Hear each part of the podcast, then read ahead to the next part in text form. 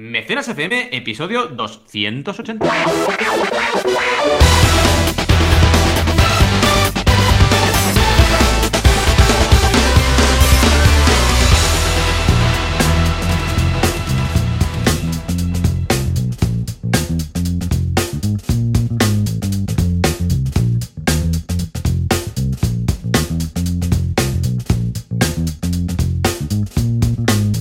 Bienvenidos a Mecenas FM, el podcast donde hablamos de crowdfunding, financiación colectiva, micromecenazgo, ya sabéis, aquella herramienta y estrategias para lanzar proyectos online, offline, lo que queráis, sobre todo online. Aquí estamos como siempre cada semana, Joan Boluda, consultor de marketing online y director de la Academia Online para Emprendedores, boluda.com y además emprendedor en mil proyectos. Y yo, Valentí Aconcia, consultor de crowdfunder, blogger, streamer y también emprendedor y también muchas cosas. Pero sobre todo, consultor de crowdfunding. ¿Qué tal, Joan? ¿Cómo estás? Hola, ¿qué tal? Muy buenos días, muy contento de estar aquí una semana más hablando de financiación colectiva, de crowdfunding, de cómo conseguir un objetivo entre todos, todos juntos en unión hasta darnos el morrón. ¿Y tú qué? ¿Cómo va esta semana? ¿Cómo va, ¿Cómo va todo? Me ha molado este... este ¿Esto sabes de dónde lo saqué? De Mortadelo y Filemón. Hay Qué un, bueno. un episodio que creo que es Mortadelo, no sé quién, eh, está atado a un cohete o no sé qué pasa con una cadena del pie o algo Ah. y sale el cohete disparado y entonces pilla a Filemón por la, por la pierna y le dice, nada, nada, suélteme animal de bellota, ¿sabes? Que era típico insulto. Era muy típico eso, es Sí, sí, verdad. sí. Y le dice, nada, nada, todos juntos en unión hasta darnos el morrón. Y me gustó mucho y mira, lo aplico de vez en cuando. ¡Ey, una grande, semana muy chula! La verdad, aquí Bien, con bien, este equilibrio que, que he encontrado ya hace un tiempo de familia y trabajo, eh, evitando COVID Mm. y estas cosas, que cuando no, claro, al tener tres peques, pues cuando no hay uno que en la clase le ha dado un positivo a alguien, hay otro. Ahora han hecho el relevo. Paul ya, ya puede volver a cole y Jan ahora es el que se queda a casa porque un amigo suyo Pobre. pues ha dado positivo. Pero bueno, ya sabes qué pasa, como forma parte de- del día a día, ya, ya, ya, es- ya está integrado, pues, y hablándolo con otros padres, pues estamos todos igual. Eh, Sí, mira, ahora fulanito le ha dado tal al, yo qué sé, al profesor de extraescolares de no sé qué y ahora tienen que confinar todo el grupo. A ver, Mm. siempre que han hecho esto, y ya lo han hecho con, con Sam y con Paul, Luego siempre los, los otros han dado todos negativos en todo el grupo, ¿eh? Pero bueno, es una forma de evitar precisamente pues que, pues que dentro de dos semanas sea ya con positivo, ¿no? Con lo que ya forma parte de la, de la normalidad. Por otro Por lado, ah, también tenemos curso nuevo en boluda.com. En este caso es de certificaciones de Google Ads. Es un, un Oh, curso muy chulo para todas bueno. esas personas que quieran sacarse el examen de Google Ads, porque entonces en estas... Esto es como cuando te saques el carnet de conducir, que, que- que cuando se acerca el día del examen dices, yo quiero hacer tests, quiero hacer. O Sí. la SELE, cuando estudié la SELE era eh, exámenes de selectividad de los años pasados, ¿no? Para ver exactamente qué es lo que te vas a encontrar, ¿no? Bueno, pues en este caso lo que hacemos es precisamente esto. Hacemos un curso eh, que básicamente se trata de ver muchos exámenes de, de Facebook, ahí digo, de Facebook, de Google Ads, eh, con el tipo de preguntas, el tipo de traducciones, Qué que a veces las qué traducciones bueno. son un poco cutres, ¿sabes? Porque las traducen con Google Translate, supongo, y la lían. Exacto. Vemos muchas, vemos las que tienen trampa, esas que dices, ay, aquí hay un, eh, aquí hay un cambio aquí que han hecho que no sé qué, bueno, todo este tipo de cosas. Y la verdad es que ha gustado mucho, ¿eh? porque la gente que tenía en mente sacarse el examen, pero, pero claro, el, el examen está limitado en tiempo, entonces, eh, claro, igual no te atreves, pues si ves muchos y te entrenas, pues entonces ya lo ves más factible. O sea que os recomiendo echarle un vistazo. Y luego un par de cosillas así a destacar, un proyecto nuevo que estoy montando con Alberto. Alberto González, con, Sí. con que también compartes podcast. Y luego, que, que está muy guay, ¿eh? está, está enfocado para streamers. Aprovecho para decir que si hay aquí algún diseñador que nos contacte, que una de las cosas que tiene este proyecto eh, implica ciertos diseños y le voy a hacer un, un encargo, ¿vale? Porque quiero tener unos cuantos diseños de varios eh, diseñadores. Y por otro lado, eh, nada, pues preparando la maratón del día 12, eh, que falta uy, menos Qué ganas, mes, qué ganas. ¿Estamos a 14? Pues el día 12 de este mes vamos a... eh, Digo de este mes, de, de Del mes diciembre. de diciembre. Mm. Vamos a montar una maratón en Twitch, ¿eh? tú también estarás ahí, de Sí. 12 a 12, de 12 del mediodía a 12 de la noche, recaudando fondos para los niños, ¿eh? para los juguetes de los niños de Navidad. Y esto ha sido un poco mi semana. ¿Cómo lo ves? Qué grande, qué grande. Pues bien, la verdad es que hay puntos, como siempre, de conexión. Eh, en el caso mío, pues hemos tenido también eh, un positivo, pero no del cole, porque Arán no va al cole todavía ni la guardería. Eh. Por cierto, estamos mirando coles, otro punto que os quería Claro, comentar. claro. Pero eh, la una de las cuidadoras eh, dio un positivo. Ah, Entonces, ¿qué nos pasó? Pues primero que tuvimos que hacer la prueba, que se portó Arán tan bien, pero tan bien, porque le contamos que la doctora que le iba a hacer la prueba, pues eh, era un astronauta, porque claro, como iba a llevar la máscara ah, y tal. Y el tío se quedó ya alucinado y tal, y súper contento y súper bien, la verdad. Además que, bueno, tampoco le meten el palo hasta el esófago a los niños, ¿no? Es un poco, ah, es diferente, ¿no? Y, nada, salió negativo. Y, pero ¿qué pasa? Que igualmente 14 días en casa, desde el contacto último que tuvo con, la cuidadora. Y bueno, eh, lo, lo, ha llevado muy bien, pobrecito, porque es una pasada tan pequeñito y aguantar los días y portarse bien, porque se portó bien. Le compramos una piscina de bolas de estas pequeñita y hmm. se lo ha pasado muy bien aquí. Y bueno, ahora ya el jueves tenía que salir y ni prisa tenía por salir. O sea, era en plan, bueno, sí, ya saldré con la bici, ¿no? Pero no tenía prisa por salir, así que muy bien. También estoy un poco en, ese, en esa onda, ¿no? De, conciliar al máximo e intentar, pues, no pasarme de la, de, la, de la hora trabajando, porque además, como yo todavía estoy trabajando en casa, no tengo ah, espacio externo, pues eso todavía es más grave si no vigilas, ¿no? Claro. Y estoy en esa onda también y era bastante bien. Y también a nivel profesional, esta semana ha sido bastante especial porque hemos estrenado dos proyectos de Erisaba. Os traigo ah, uno de ellos. Qué guay de los tres que teníamos eh, preparando desde el año pasado ya, el Crowdfunding Challenge, que por cierto lo renovamos para este, esta nueva etapa 2020-2021. Y muy bien, y ya veréis eh, resultados. Y uno de los dos proyectos ya ha llegado al 100% en 24 horas, así que oh, perfecto. Y yo os traigo el otro.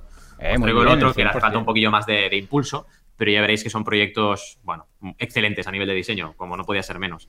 Y también muchos eventos online y la semana que viene llenita de eventos online que ya os contaré también, porque tengo, el lunes ya empiezo con una presentación en la web, ya de entrada, y un montón de eventos online que ahora parece que, bueno, el mes de noviembre siempre es fuerte en ese sentido, tenemos siempre Crowd Days, que por cierto, no lo dijimos, este año Crowd Days no lo hacemos, porque hmm. lo queríamos hacer presencial y no podemos hacerlo, y el año que viene volveremos a la carga. El año que viene sí que fijaremos una fecha y sea como sea lo vamos a hacer, ¿vale? esperemos que ya para noviembre del año que viene sea posible hacerlo presencial, porque al final hablamos Joan y yo y dijimos, oye, realmente tenemos ya muchas cosas online, muchas. Entonces, ¿para qué hacer un evento online si ya estamos todo el día en Twitch o donde estemos todo el rato comunicando, ¿no? Pues oye, vamos a hacerlo presencial, que es lo que, lo que apetece.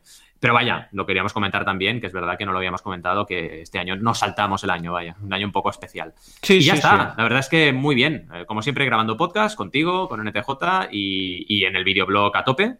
Y también una cosa importante, he decidido esta semana, em, en lugar de hacer, que es lo que estaba haciendo, dos vídeos largos y tres vídeos cortos, voy a hacer dos vídeos largos y un vídeo largo, pero menos, de unos cinco minutos. Exacto, que será el videoblog, porque al final me cansé del, formato de un minuto, en el sentido de que me encorsetaba un poco. Yo mm. ya, tenía muy por la mano el formato, ¿eh? y en un minuto, oye, lo explicaba todo y quedaba guay. Pero siempre me daba la sensación de, ostras, es que me gustaría explicarlo todo, me gustaría explicar más cosas, y no podía. Y claro, todo esto nació porque quería adaptar el formato a Instagram, pero al final dices, mira, no, no adaptes el formato a la red, hazlo al revés. O sea, tú quieres explicar las cosas, explícalas y luego si la red te acepta, acepta bien y si no, no. Ahora ya en Instagram se puede eh, poner, subir vídeos de más de un minuto, pero bueno, me enfoco en YouTube, que es donde realmente estoy más a gusto creando vídeos y, bueno, luego me veréis también en el, resto de redes pues haciendo el post eh, de rigor con el vídeo de YouTube eh, embedido ahí para que lo podáis ver. Y vaya, ha sido una semana de ajuste, yo creo, una semana de ajuste y bien, contento y con energía, así que guay sí, señor. O sea que ya sabéis, si queréis también compartir vuestra semana, nos lo podéis comentar en, las notas del programa, en el apartado de, comentarios. ¿eh? Es verdad, eso estaría bien, ¿eh? que la gente nos comentara un poco su semana. Sí, algo que hago mucho en Twitch es precisamente esto, comentar entre mm. todos que, pues cómo ha ido la semana, qué hemos hecho, qué estamos haciendo, muy bien. este tipo de cosas. Y sí, pues el emprendedor que es solopreneur, ¿eh? que es que emprende solo, que tantos somos, pues al menos tiene una comunidad ahí, que quieras que no. Pues es tan importante. el otro día me parece que hizo un tuit, bueno, y a ti te lo he dicho mil veces, ¿no? Este año para mí habéis sido tan importantes las personas de referencia que, me reúno con vosotros cada semana, eh, que compartimos, bueno, tú es que ya eres amigo desde los 19 años, ¿no? Pero que es tan importante este año tan duro y valoras tanto estas amistades de, compartir eh, profesionalmente, personalmente, porque hemos estado muy solos este año. A ver, en mm. familia, pero muy desconectados de, nuestro núcleo no familiar, digamos, ¿no? Y es súper importante. Mm, totalmente. Eh, oye, ¿qué te parece si vamos a por noticias? ¿O quieres hablar de videojuegos? Creo que videojuegos este, este, hoy no tenemos mucha cosa para hablar, ¿no? No, además, como hemos comentado, antes hemos hecho premecenas y no, nos hemos puesto al día, pues escucha, si quieres, porque nuestros eh, oyentes no tienen la culpa de nuestro friquismo. o quizás sí, o quizás sí. Nos vamos directamente a las noticias de la semana. Venga, va. Vamos. No, esto no son las noticias. De la Oye, que me gustaba, ¿eh? Si ¿Eh? dejarla. Sí, sí, también. Bueno, va, podemos intentarlo, va. No, no sé si va a funcionar. No sé si- No, no, no, porque echaría de menos las otras. Venga, va, ahora Es sí. verdad, noticias de la semana. Ahora sí que sí.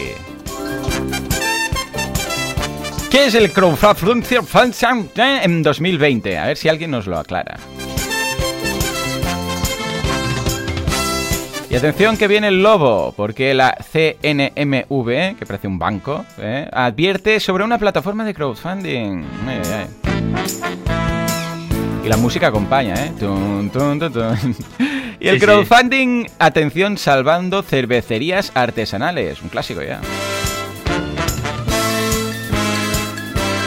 Finalmente, la duda del Confucio, en este caso de Adrián, que nos dice, ¿qué os parece este artículo sobre lecciones aprendidas en un fracaso de crowdfunding? Venga, sube, sube, Juanca. Venga, va, vamos a empezar con una pregunta que estaría bien responder en este podcast. ¿Qué es el crowdfunding? Valentí, adelante, ¿quién nos lo cuenta? Pues oye, está muy bien porque cuando he buscado esta noticia me he dado cuenta de que yo también había hecho un artículo este año de qué es el crowdfunding en 2020, ¿no? A ver. Pero vaya, que el Economist también lo ha hecho, evidentemente. Y está interesante, está interesante porque, bueno, primero mm, comentan lo que para ellos es el crowdfunding, que lo dejan bien claro, una forma alternativa de lanzar un negocio, que ya me gusta, porque la gente Mm. cada vez la toca más, ¿eh? Claro. Una forma alternativa de lanzar un negocio. Bien, bien. Ya no vamos a buscar dinero, ya estamos pensando en otras cosas. Especialmente durante el auge de la economía digital e Internet. Bien, también. Está muy bien. La verdad es que es un artículo que, evidentemente, a los oyentes ya más viejos, viejunos de Mecenas FM, no os va a aportar tanto como a los jóvenes que acaban de entrar. Pero oye, mm, es un artículo que, que lo definen todo muy bien. También luego te van a lo que es la definición. eh, digamos, teórica, Ajá. y te explican un poco también proyectos. Eh, también te explican el origen. Eh, ellos determinan el origen, no ponen el caso de, de Marillion, ¿vale? Ponen, digamos, conceptos de micromecenazgo que a mí no me gusta mucho cuando lo hace esto la gente, que ponen ejemplos de antes de Internet, ¿no? Por ejemplo, yo qué sé, Don Quijote de la Mancha fue financiado por diversos duques. Sí, bueno, ya, ya, pero ya, ya, ya, ya estamos haciendo cosas raras. Porque sí, claro, dices, no, el marketing empezó en la época prehistórica, ¿no? Porque, bueno, no, o sea, el marketing como lo entendemos hoy en día no, no nació en la época prehistórica. Y esto es un poco igual, ¿no? El crowdfunding, yo siempre pongo el punto, y lo dicen en el artículo, eso sí, en el 97, con Marillion. Porque es Internet. O sea, es un grupo que vio como sus fans se organizaron entre ellos y financiaron una gira del grupo de 60 mil dólares por Estados Unidos. Bien, para mí eso sí que es el principio del crowdfunding, en el 97. Pero Mm. todo lo que hay antes, sí es verdad, eh, son eh, fórmulas de financiación colectiva, sí, pero no es crowdfunding como lo entendemos hoy en día, porque claro, dices, sin Internet es todo muy distinto, evidentemente. Con Internet es cuando realmente tienen sentido todas las estrategias que hacemos hoy en día. Pero vaya, Claro. está interesante igual. Luego hablan del crowdfunding en España y te centra- centran un poco en nuestro país. Y también del crowdfunding inmobiliario, que no sé por qué sale en todas partes. Es como el Sí. primo ese que siempre sale en todas las fotos. sí, sí, ahí. Eh, luego hablan de los tipos de crowdfunding, no están de acuerdo conmigo, lo siento, porque yo tengo cinco tipos y ellos eh, hacen lo que a mí no me gusta, que es decir, donaciones, recompensas, equity, hasta ahí bien, deuda también bien, y luego ponen el inmobiliario. Dices, ¿pero por qué? O sea, a ver, si en el fondo estás teniendo un retorno de la inversión, esto es un crowdfunding de equity o de inversión, ¿no? Mm. Pero bueno, eh, tienen esa, esa manía de ponerlo aparte. Pero vaya, eh, para mí es como una especie, es como decir crowdfunding de cervezas, crowdfunding inmobiliario, ¿no? Dices, bueno, es que crowdfunding de cervezas puede ser de recompensa, puede ser de inversión o puede ser de deuda. Aquí pasa un poco igual. El crowdfunding inmobiliario, hay plataformas que tienen deuda y equity dentro de la plataforma. Tienen las dos. O sea que yo creo que para mí está dentro, encabido en los otros. Pero como tiene tanto protagonismo, y en España, pues ya lo sabéis, el tocho es como es, pues bueno, ha acabado generándose un tipo, ¿no? Aunque en realidad no responda a la categorización de los tipos de crowdfunding, que es qué das tú de retorno, porque en el fondo aquí das lo mismo de retorno a nivel conceptual que en un crowdfunding de inversión. Pero bueno, es igual. Luego también hablan del cripto crowdfunding, es decir, crowdfunding con criptomonedas, que esto ya irá llegando y ya está llegando alguna vez, hemos hablado en mecenas, y de plataformas. Destacan Berkami, Crowdcube, GoFundMe, Teaming, Lánzanos, Migrano de Arena, Ulule y Goteo, que está bien, la verdad, lo que han comentado. Les falta una de recurrente, no hablan de recurrente aquí, de Patreon, así que bueno, aquí tendrían un punto de mejora, pero bueno. Nada, un artículo interesante, ¿cómo lo ves? Muy bien, hey, súper interesante en el sentido que de vez en cuando, ah, a ver, nosotros porque ya estamos habituados a hablar de crowdfunding y de lo que es, pero hey, año tras año va cambiando. De hecho, el crowdfunding del 2030 dudo que se parezca al del 2020. Vamos viendo novedades, vamos viendo, bueno, eh, la erupción del, crowdfunding recurrente y luego también el concepto como tal. ¿eh? Simplemente que algo que inicialmente podía ser no tenemos posibilidad de hacer esto, pero queremos eh, entre todos apoyar y aportar a la causa para hacerlo, a, bueno, un estudio de mercado de una empresa que tendría el dinero para hacerlo, pero que prefiere, en lugar de hacer un estudio de mercado, una campaña de crowdfunding. Claro, el crowdfunding como tal no cambia, pero el uso del crowdfunding sí, con lo que este tipo de mm, artículos va bien eh, que se vayan haciendo, igual no cada año, cada año, pero sí de vez en cuando para ver qué es lo que está pasando, ¿eh? porque es un sector que hace unos años que, ni existía y claro, ¿qué pasa con los sectores que empiezan nuevos? Que son muy cambiantes. Ah, igual hay un momento en el que ya más o menos se, estanca, ¿no? Pero igual que el marketing online que va cambiando, el crowdfunding va cambiando y el uso que se le da. Con lo que está muy bien que de vez en cuando se nos recuerde qué es lo que es. O sea, qué guay. Bueno, y que dónde ha llegado, dónde ha llegado. Ahora sí, viene el lobo. La CNMV que advierte sobre una plataforma de crowdfunding. A ver, ¿qué han descubierto? Sí, esto es muy curioso, ¿eh? porque es la primera vez que pasa en la historia, y eh, lo acabas de decir, el crowdfunding es muy joven, con lo cual es una historia mm. joven, pero oye, no había pasado que una eh, plataforma, bueno, fuese centro de, digamos, una advertencia de la CNMV, que dijera, oye, cuidado, porque esto puede ser un chiringuito financiero. De momento no se había manifestado nunca ante ninguna plataforma y en este caso lo ha hecho. Se llama Monecera Group OU, que ya el nombre me da un poco de yuyu, ¿eh? Monecera Group OU. Eh, es un dicen que eh, advierten que puede ser un chiringuito financiero. Entonces, bueno, es interesante la noticia del economista.es básicamente por eso, porque nunca había pasado.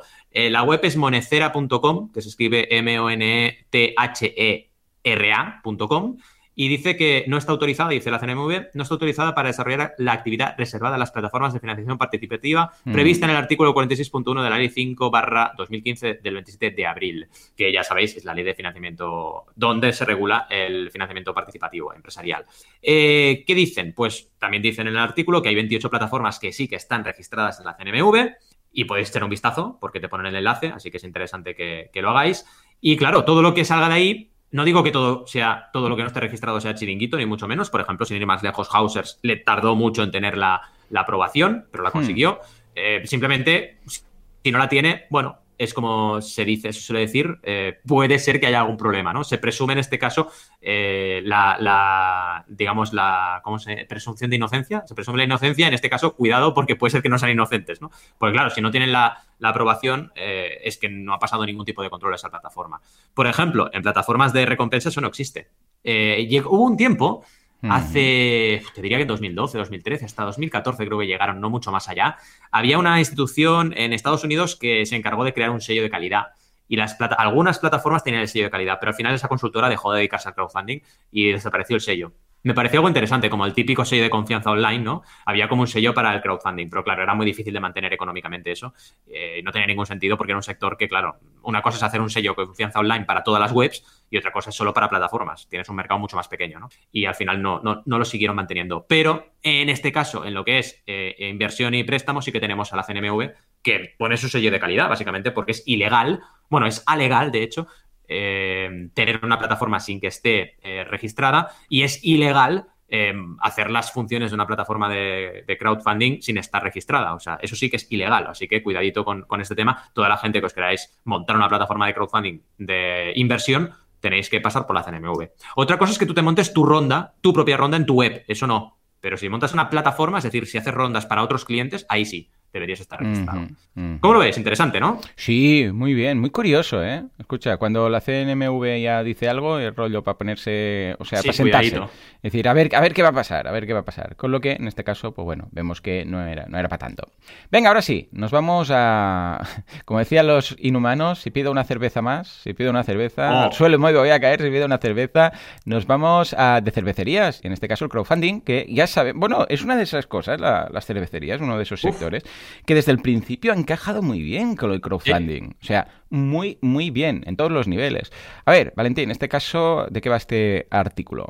Pues mira, básicamente eh, explica todo lo que ha sido el mundo este de la cervecería mm. artesanal en relación con el crowdfunding. Y además, es que lo dicen en el artículo, en distintas, distintas partes del mundo. O sea, es un recurso que es usado internacionalmente de forma muy recurrente. Por ejemplo, Brewdog es una de las más famosas con su Equity for Punks en Crowdcube, que básicamente es crowdfunding de inversión y todos, la mayoría de sus inversores son microinversores que han nacido de su comunidad de cerveceros, que por cierto, la cerveza Brewdog es vegana 100%, eh, toda la cerveza que hacen, y está muy bien, está muy buena. Seguramente podréis encontrarla en vuestro supermercado porque están bastante ahora fuertes a nivel distribución y es una cerveza muy recomendable. Aunque yo ahora casi no bebo cerveza, por cierto, quede dicho. Pues oye, eh, ¿qué comentan en este, en este artículo? Te ponen ejemplos, básicamente, y te explican un poco también la historia, eh, otra vez, de, eh, la financiación de la cerveza de toda la, de toda la vida. ¿no? Por ejemplo, en este caso, eh, hablan de Joseph Pulitzer en el 83, que utilizó un periódico para solicitar pequeñas donaciones para construir el pedestal de la Estatua de la Libertad, el típico, el típico ejemplo, pero bueno, luego ya se van a lo que toca, que es el micromecenazgo eh, moderno, y hablan de, por ejemplo, Crowd Brewet, que es una plataforma que se encarga de esto, o Crowdfund, o Fellow Funders, que Fellow Funders ya la conocéis más porque hemos hablado bastante de ello y hablan de ejemplos de diferentes campañas, eh, por ejemplo, la de Cierzo Brewen, que eh, lanzó una campaña logrando cifras récord hace relativamente poco. Y la verdad es que es un artículo que está bien para situarnos, pero, pero vaya, algún día me gustaría, y creo que lo voy a hacer, ¿eh? un artículo extenso con, más ejemplos de, cerveza y crowdfunding, porque merece la pena, lo que decía esto es un caso de estudio, como la cerveza, como los juegos de mesa, ¿no? Han encajado perfectamente con el crowdfunding y han entendido muy bien que esto va a ir ocurriendo en todos los sectores, pero hay sectores que se adelantan, y este es uno, sin duda. Sí, sí, sí, muy bien. Escucha, es que hay algunos que encajan ¿eh? por, el tipo de producto, el tipo de cliente, etcétera. Y ahora sí, nos vamos a la duda del Cronfucio, por favor.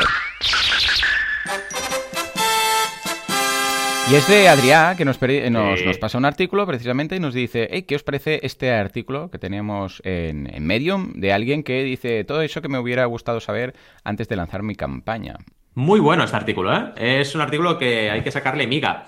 Evidentemente, nuevamente, como ya suele ocurrir, eh, todos nuestros oyentes expertos, muchas cosas habrán oído hablar de ello, pero es interesante que le echéis un vistazo porque es la perspectiva de una creadora. Livia Zimmerman nos explica todo lo que aprendió después de lanzar su campaña y fracasar, que bueno, evidentemente se tiene que aprender. Incluso, eh, bueno, podemos ver su vídeo de campaña, etcétera, ¿no? Y vamos a ir por puntos. Primero, te hace falta una pre-campaña, ya lo sabemos. Y habla del concepto de waitlist, que es muy interesante esto, porque no es solamente hacer una pre-campaña, es hacer una pre-campaña y tener cola en la puerta de tu negocio, ¿vale? Es decir, que la gente esté con ganas de que tú estrenes. Y eso es un intangible que debes tener muy en cuenta y debes construir ese momentum. Porque si no, por más pre-campaña que hayas, hecho, hayas hecho, si no genera sentimiento de urgencia, estrenas y la gente no va a tu campaña en el minuto cero. Y eso es un problema muy gordo. Eh, también una cosa muy importante que yo cada vez defiendo más y digo más, que es cuidado con las primeras 48 horas, porque habría que crear una regla nueva de las 48 horas. ¿eh? Porque, por ejemplo, el algoritmo de Kickstarter es muy sensible a lo que ocurre en las primeras 48 horas de una campaña. Y en realidad, no solo por el algoritmo, en cualquier plataforma que uses, aunque no tenga un algoritmo tan potente como Kickstarter, las primeras 48 horas son vitales para que la gente tome una opinión sobre la campaña. Y esto lo dice ella y lo digo yo y lo dice todo el mundo que, tiene experiencia en esto, ¿no? También eh, dice, la campaña tiene que ser como un comic book. Tienes que tener toda la información fácil para digerir y leer. Y como si fuera para niños, 100% de acuerdo. El vídeo es crucial, 100% de acuerdo. Eh, también, tu producto tiene que ser trendy. Yo aquí no estoy tan de acuerdo, ella dice, tiene que ser trendy. Hombre, obviamente, si el producto es trendy, vas a tener mucho éxito, pero puedes tener un producto nuevo, que ni siquiera haya tendencia a ese producto, como hicimos tú y yo con las guías, y también tener éxito. O sea que, bueno, si tienes un trendy, perfecto, pero si no lo tienes, también puedes hacer una buena campaña. También habla de las cross promotions, algo de lo que no hemos hablado mucho en mecenas, y es interesante, que es hacer promociones con otros creadores. Mira, la semana que viene, la campaña que os voy a traer eh, tiene cross promotion y funciona súper bien las colaboraciones con otros creadores, porque ¿qué pasa? Otras personas que ya hayan hecho una campaña tienen experiencia y tienen una comunidad que conoce el crowdfunding. Y si haces una cross promotion interesante, tienes un montón de audiencia que ya sabe lo que es esto mm. y va a reaccionar bien a tu campaña. Y luego ya para acabar, tres puntos últimos. Eh, bueno, hacer updates, obvio. Es que si no haces actualizaciones en tu campaña, la gente se piensa que no estás ahí. Eh, y también, eh, si puedes, el OMV, el objetivo mínimo viable, que hablaré de ello el lunes, por ejemplo, en un vídeo que voy a hacer. Pues oye, sí, cuanto más bajo sea tu objetivo, siempre que sea mínimo, también viable, evidentemente, pues funcionará mejor tu campaña, obviamente, porque llegarás rápido a tu objetivo. Y lo último, es muy importante, bueno, escoger el buen timing, dice ella cuidado con hacer tu campaña en las semanas, en, el mes de agosto. Aunque bueno, yo he hecho campañas en el mes de agosto que la han petado. Pero es verdad que no es el mes adecuado a no ser que sea fuerza mayor. ¿Cómo lo ves? Interesante, ¿no? Tiene bastante Muy interesante. De hecho, si todo el mundo escribiera sus experiencias en su primera campaña de crowdfunding, todos aprenderíamos muchísimo. Bueno, tú y yo quizás, pues, lo que puede comentar este artículo, pues, pues ya lo conocemos, porque es de esas cosas que decimos una y otra vez, por favor, que esto se tiene que hacer, por favor, que esto también. Pero está muy bien que alguien, pues, se sincere en este este caso y diga, hey, pues mira, yo lo que he aprendido ha sido esto. Porque otros seguramente lo van a encontrar de mucho valor. Porque no solamente alguien lo cuenta, sino cuenta lo que le ha pasado. Mm. Muy bien, pues nada, Valentí, ahora sí, nos toca ir de campaña en campaña. Y empezamos con la campaña de Valentí, ludófono. A ver, ¿de qué va esto? Campaña sobre campaña. Pronto nos tocarán las campañadas, ¿eh? no falta tanto ¿eh? para fin de año ya. Guau, falta nada. qué año más raro, de verdad, qué año más raro. En fin. Vamos con Ludófono. Ludófono es un proyecto, el primero de los dos que os voy a traer, eh, que viene del Elisaba Crowdfunding Challenge, ¿vale? Que es un, bueno, una incubación que hemos hecho de proyectos y lanzamiento de, proyectos a través de crowdfunding. De los dos, ya os lo decía, eh, uno de ellos ha llegado al 100% en 24 horas y Ludófono está siendo una campaña más normal, que significa que estamos trabajando para el 30% en los primeros 7 días, ¿vale? que también es otro escenario posible de éxito que os podéis trabajar en vuestra campaña. Esto al final depende, pues, siempre de cómo reaccione tu comunidad y mira, precisamente de lo que hablábamos ahora, de cómo se acabe construyendo el momentum este de contribuye ya. Aquí tenemos, y es el primer punto que quiero decir, una comunidad muy fuerte eh, internacional en Latinoamérica. Entonces, esto tiene partes buenas y partes malas. y una de las partes que es más complicada de gestionar es que conocen menos las plataformas de crowdfunding y cuando llegan a una plataforma de crowdfunding la voluntad de pagar eh, genera muchas dudas. Por ejemplo, el típico eh, comentario que te hacen. Ah, bueno, ya lo haré más adelante. ¿Por qué te dicen eso? te dicen eso muchas veces porque no tienen saldo ese mes, porque han gastado mucho. Entonces tienes que explicarles, no, tranquilos, porque es que se cobra al final de la campaña. Y en ese momento dicen, ah, vale, vale, entonces sí que contribuiré. Entonces estoy haciendo yo eh, como consultor mucho trabajo con David de estar ahí al WhatsApp diciéndole, coméntame todo lo que te digan porque te voy a contestar yo la respuesta para que ellos eh, y ellas estén tranquilos. Y poco a poco vas consiguiendo que haya contribuciones. Y es el camino al final, ¿eh? cuando te encuentras con estos frenos. por contra, cuando haces una campaña en terreno español o internacional y te enfocas en Estados Unidos, Canadá, Australia, Francia, Alemania, España, pues tienes otro tipo de problemas, pero no este precisamente, o este lo tienes menos, ¿no? ¿Qué más podemos explicar del ludófono? Ludófono es un instrumento, es un multiinstrumento un, instrumento híbrido que te permite hacer percusión, te permite tocar flautas, es decir, viento, y te permite tener cuerdas como si fuera una guitarra. Entonces, eh, ¿para qué te sirve? Básicamente para tú poder aprender vientos, cuerdas y percusión en un solo instrumento. Y es ideal para los peques y también para los, no tan peques, porque hay mucha gente que no hemos aprendido suficiente un instrumento. Yo, por ejemplo, tengo guitarra, pero, por ejemplo, instrumento de viento he tocado muy poco. Y bueno, es un instrumento interesante para poder aprender. Y si es para peques, pues genial, porque así pueden aprender con tres diferentes estilos, vientos, cuerdas y percusión, a experimentar con su, con su musicalidad, cosa muy importante. Entonces, cosas importantes. Este proyecto ha ganado muchos premios porque lleva años ideado y ahora lo que está haciendo en la campaña de crowdfunding es pasar a una fase eh, siguiente, que es algo que se puede hacer, que es la de la producción más en serie para empezar a venderse online. Y David, que es el creador, pues es una persona que se ha movido un montón, que es músico también, que tiene un grupo de música y que sabe mucho lo que está haciendo. Y esto también es importante, es una clave a destacar. Si tú trabajas un tipo de instrumento en este caso un tipo de proyecto que está enfocado a los peques, hombre, tiene que ser un proyecto serio, que, esté estudiado, que tenga eh, pues realmente un estudio detrás y, y, bueno, sea un proyecto útil a nivel educativo, y es el caso, ¿no? ¿Qué más tenemos aquí? Pues un montón de fotografías de peques tocando el ludófono, cosa muy importante. Y también una cosa interesante que eh, observaréis es que está hecha en inglés y en español. Mm. a la vez. señor. ¿Vale? Que esto ya sabéis que en Kickstarter nos lo ponen muy difícil porque no hay eh, la típica, eh, digamos, los típicos menús de idiomas, que vaya, lo podrían hacer, pero no lo hacen. Entonces tienes diversas opciones. Una es esta y es la que yo ahora estoy usando más y me funciona bastante bien, que es haces un párrafo relativamente pequeño en un idioma y luego en el otro, para que la gente pueda leer a la vez prácticamente la campaña. Esto es bastante interesante porque la alternativa 2 que tienes mejor es hacer una actualización con todo el texto en otro idioma. Pero ahí pierdes una cosa importante, que es que las recompensas de la izquierda no las ves cuando vas a una actualización. Y bueno, es una solución, pero no es la mejor de todas, tener todo el idioma español en una actualización de campaña. ¿Qué más tenemos aquí? Pues tenemos los premios, Innovadores de América, TED, eh, la conferencia TED también ha tenido la conferencia TED, también ha tenido pues eh, diferentes premios en diferentes eh, eventos, etcétera. Explica cómo funciona, obviamente. Tiene una tarjetita que te permite ir aprendiendo la tonalidad y los diferentes, las diferentes notas musicales. y esto es importante. Y lo hacen con colores. Es decir, por ejemplo, el, el Do, la, la, nota Do tiene un color lila. la nota Mi tiene un color azul clarito. Ah, y esto está bien para los peques, porque así identifican color con, con tonalidad y lo tienen mucho más fácil para aprender. Y también tienen otro otro tipo de, eh, digamos, tarjetitas que te ponen los golpes que tú puedes hacer en percusión, golpe grave, golpe agudo, para que aprendan también la tonalidad de los diferentes golpes en una percusión, que también es súper importante. Así que está súper bien, es una buena, ¿cómo diría? Una buena landing, ¿no? Para, para, aprender instrumentos. Y luego ya llegan las recompensas, que básicamente empiezan, como siempre, con, con Early Birds y tenemos las opciones también de algunos packs. Y esto es interesante que, que, bueno, siempre lo tengáis presente. Tenemos un Early Bird eh, por 65 y luego ya eh, pasamos al 75, que es el precio oficial. Y luego tenemos diferentes packs, un pack eh, por 6 perdón, un pack por 2 y un pack por 6, que son las dos opciones que tenemos a disposición. El pack por 6 ya pensando en escuelas, porque es un instrumento que, bueno, puede ir muy bien para las escuelas para enseñar a los peques. Entonces tenemos ahí un público objetivo interesante y hay que trabajarlo, pero está ahí precisamente porque ya hemos detectado interés de este tipo de, perfil.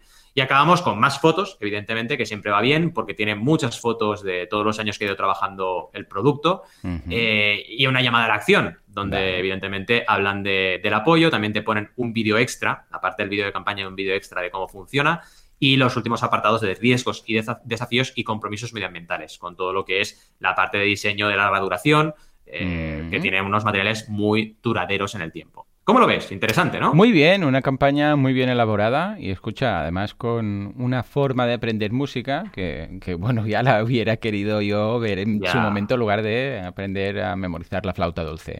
O sea que lo veo muy bien, estas nuevas eh, modalidades, nuevas tecnologías, nuevas formas de aprendizaje, que mira, esto sí que es el crowdfunding típico, este decir, hey, pues mira, esto me encanta. Y además, ludófono. No lo había escuchado nunca, no lo había visto nunca. O sea que muy contento con, el, con la campaña.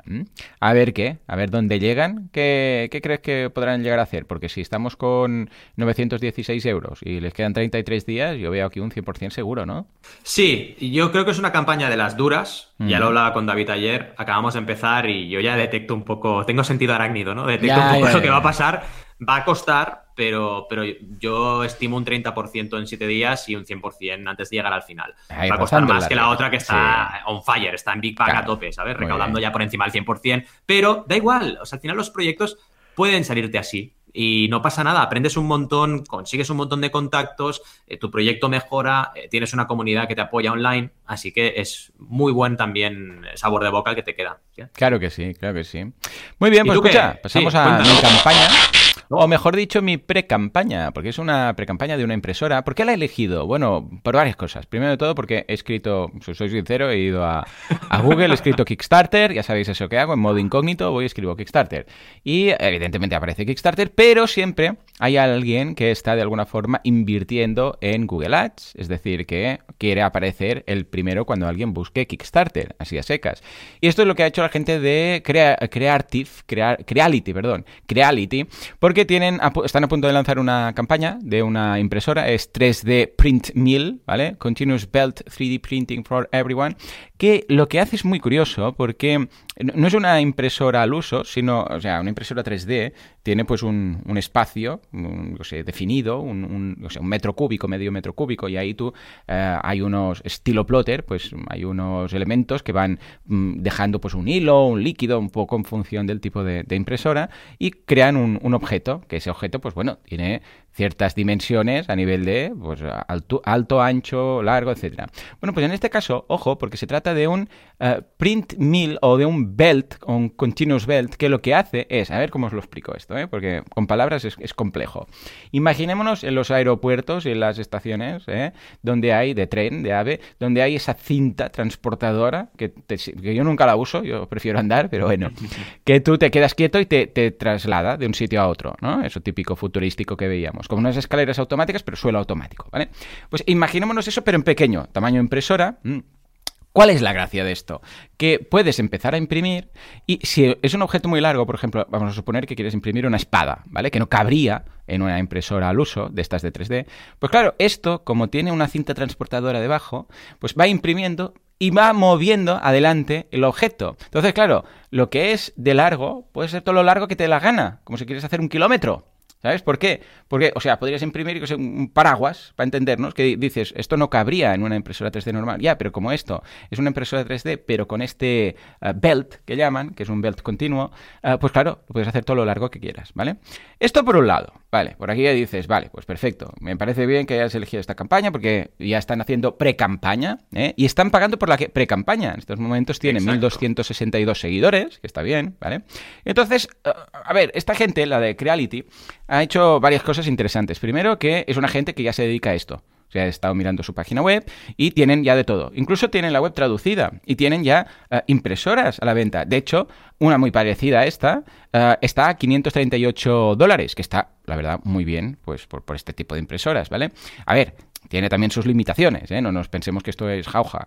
Pero, hey, que está interesante saber que es una empresa que se dedica a esto, eh, Creality, de crear realidad, han hecho ahí como crear, um, create reality, creality, ¿vale? Y lo interesante es que tienen ya impresoras, tienen impresoras normales, impresoras de resina, tienen accesorios, pero lo que hacen es validar precisamente esto. Y ojo, porque esta gente sabe de Internet, porque de hecho ya tiene la colaboración. Cuando vais ahí, veis a un dibujo, bueno, veis la impresora normal, y luego veis uh, algo muy interesante que llama la atención a mano izquierda, que es un dibujo manga de una chica que está con el típico peto este como de mecánico, pero sí mm, con un punto sexy raro. Y dices, ¿esto exactamente qué tiene que ver? Y dice Naomi Vush 3D Print Mill. Y dices, Naomi Wu, ¿esto qué tiene que ver? Y si buscas Naomi Wu, que es esta chica, ves que es una youtuber, bueno, una influencer o una mm, internet personality con lo, los pechos muy grandes, ¿vale? Básicamente es el resumen y que siempre está enseñando escote, pues mm, eh, side boob, under boob, um, escote de todos tipos, ¿vale?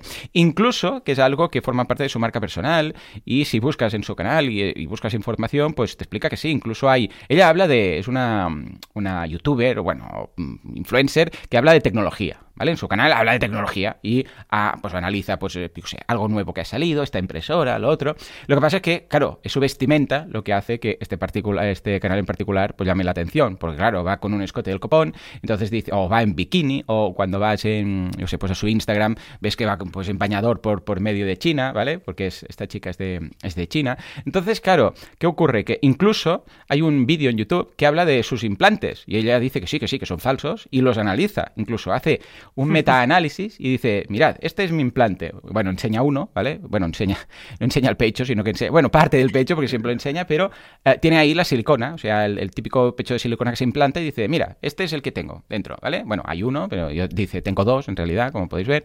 Bueno, y lo explica y dice, porque se ha hecho un aumento, tenía un, de 800 centímetros cúbicos, ha pasado a 1250 cada pecho, imaginaros, pues el, el vale. tamaño de los pechos, ¿vale? Y ella explica el por qué. Y dice, pues sí, por, porque me gusta, porque me gusta tener los pechos grandes, porque me veo más bonito, no sé qué. Bueno, pero de una forma muy... Muy, muy bueno, natural. Muy natural, muy... Pues sí, es como el que... Eh, incluso mucha gente que le dice, pero se ve que son falsos, dice, sí, ya lo sé, un tatuaje también se ve que es falso. O sea, Exacto. O cuando te pones estos pendientes en la oreja, eh, que es como un aro que va creciendo, y se ve que es falso. Ella eh, se considera un transhuman, que es eh, transformar el cuerpo, ¿eh? uh, dice, es que malas noticias para los que me decís que, que, son, que se parecen falsas, es que es lo que buscamos, dice, uh, porque los pechos naturales son de una forma y nosotros no es que queramos imitarlo, bueno, yo dice, no es que quiera imitarlos, yo es que quiero este look que tengo ahora en estos momentos, ¿no? Bueno, como estos correos, ah, digo, como estos correos, como estos vídeos, tiene varios. Y lo que vengo a decir es que es una persona que, bueno, evidentemente su impresora siempre está imprimiendo cosas, incluso un día se imprimió un, un bikini y luego se lo puso, se imprimió un bikini, se lo puso, ¿vale? Bueno, pues eh, es una personalidad que, como os digo, su impresora es esta, Ahora lanzarán el nuevo modelo, ¿vale? Pero uh, que claro, esta gente no es su impresora por casualidad, es porque esta gente ha dicho, hey, vamos a buscar una, en este caso, una crack de, que tiene más de un millón de seguidores en YouTube y tal, de temas de tecnología, que encaje con nuestros valores, nuestra forma de ser y tal, y le vamos pues a dar esta impresora y a ver si la puede usar. Dudo que sea por casualidad, que igual sí, ¿eh? Pero en todo caso, fijémonos que la gente de Creality lo que ha hecho ha sido potenciar esto, precisamente decir, hey, si esta chica, que es la influencer, que por un acuerdo o sin acuerdo, da igual, de forma genuina, está usando nuestra impresora, es lo suficientemente importante como para colocarlo aquí. En, la foto de portada de, de, Claro, no es que esté luego dentro, no, no, es que aparece ahí. Y, y, además del dibujo hay el, un subrayado ahí, dice Naomi's Wood, 3D Print Mill y tal. Con lo que en este caso vemos que sabe lo que se hacen, tanto a nivel de influencers como en, a nivel de campaña. Yo creo que esta campaña puede funcionar muy bien, entre otras cosas porque ya tienen clientes, porque además Naomi seguramente va a anunciar la campaña cuando se lance. Y además que es una forma de, hey, voy a empezar a ver qué es lo que pasa, si hay interés, si la gente sigue, porque estos 1.262 seguidores, la gran mayoría estoy seguro que, van a, cuando haya la impresora, considerando el precio de la impresora, porque estamos hablando de lo que vemos en la página web, de un, que puede estar rondar los 500, 600 euros. Recordemos que, uh, Valentí, tú, estuviste con la campaña de impresoras, que creo que eran 6.000 por impresora de 3D. una de ellas. Claro, estamos hablando de una impresora muy resultona en este sentido, que el ticket es, es alto, porque son 500 y pico euros o 600, depende un poco de la recompensa que pillaremos, pero, ah, pero es bajo en el mundo de las impresoras 3D. Con lo que entre esto, el tipo de campaña y la influencer que hay detrás, yo creo que, bueno, lo seguiremos, ¿eh? Mm, lo voy a seguir, y en este caso no porque quiera comprármela, sino para ver qué es lo que ocurre con la campaña. Y Valentí, si te parece, cuando se publique, ah, pues haremos un poco de seguimiento para ver qué, qué, ha ocurrido con el lanzamiento de esta, de esta impresora. ¿Cómo lo ves? Genial, súper bien, la verdad es que un análisis súper completo y que la gente entienda que esto también es una realidad. no es toda la realidad del crowdfunding, pero mm. es una realidad que cada vez veremos más. Básicamente el influencer marketing en crowdfunding, que esto es obvio que está ocurriendo y que va a ocurrir. Y también otro aspecto que destaco muy interesante es la diferenciación. Porque en el mundo de la impresión 3D, claro, hay campañas desde hace añares. La primera campaña así de referencia sería del año 2011, aproximadamente 2012. Y claro, desde la micro 3D que es una impresora de colores de toda la vida que salió en Kickstarter, hasta lo que tenemos aquí, ha habido innovación tras innovación. Y es algo que me gusta siempre destacar en las charlas que hago, que la gente dice, no, está todo inventado. No, mentira. Siempre puedes innovar, siempre puedes innovar, en cualquier sector. Y aquí me ha parecido genial eh, este tipo de impresión 3D con esta, lo has explicado muy bien, ¿no? Con esta, digamos, cinta del tren, ¿no? cinta de, sí, es que es difícil si no lo ves, pero es, muy buena idea, ¿eh? Porque claro, siempre estábamos limitados al espacio de la propia impresora. Aquí no. Aquí tú es una cinta y puedes ir tirando, tirando hasta que te dé la gana, claro. Da igual, porque como a nivel, a nivel de, largo, ¿eh? Para entendernos. Claro, no en tres dimensiones, pero en una dimensión, pues bueno, como si quieres, eh, sé, imprimir un mástil, sí, sí. Exacto, puedes hacerlo. Y para acabar, la estrategia muy buena de, de marketing en Google en este caso, y cómo están ya captando seguidores para la pre-campaña. Fijaos que estos seguidores luego Tú pones notificación y te llega un correo cuando la campaña se estrena. Entonces es una forma de hacer pre-campaña. No puedes enviarles correos, que eso es un hándicap. Ya, tiene el momentum que decíamos antes, pero eh, bueno, es una manera de hacerlo y, funciona, funciona, evidentemente. Y nada, la verdad es que muy bien, ¿no? El episodio de hoy hemos tenido un episodio completito. Si repasamos un poquito, pues hemos hablado del crowdfunding en 2020, hemos hablado de la CNMV advirtiendo que, oye, también tiene que hacerlo, hemos hablado del crowdfunding para cervecería artesanal, la super mega ultra pregunta del día, con este artículo sobre lecciones aprendidas, que ha ido de, pero súper bien, el ludófono, el proyecto para aprender música y 3D eh, Print Mill, la impresora 3D diferente. Y también hemos hablado un poco de nuestra semana. Así que nada, como ha dicho Joan, si queréis contarnos lo que sea, cómo os va la vida, cómo os va la semana, y también muy importante, queréis que compartamos campañas, que os respondamos dudas, en mecenas.fm nos tendréis. Y por supuesto también, obviamente, en boluda.com y en banaco.com con V y 12. Como siempre, como cada semana, gracias por estar ahí al otro lado y por valorar nuestro trabajo y nos vemos en la siguiente semana. Adiós.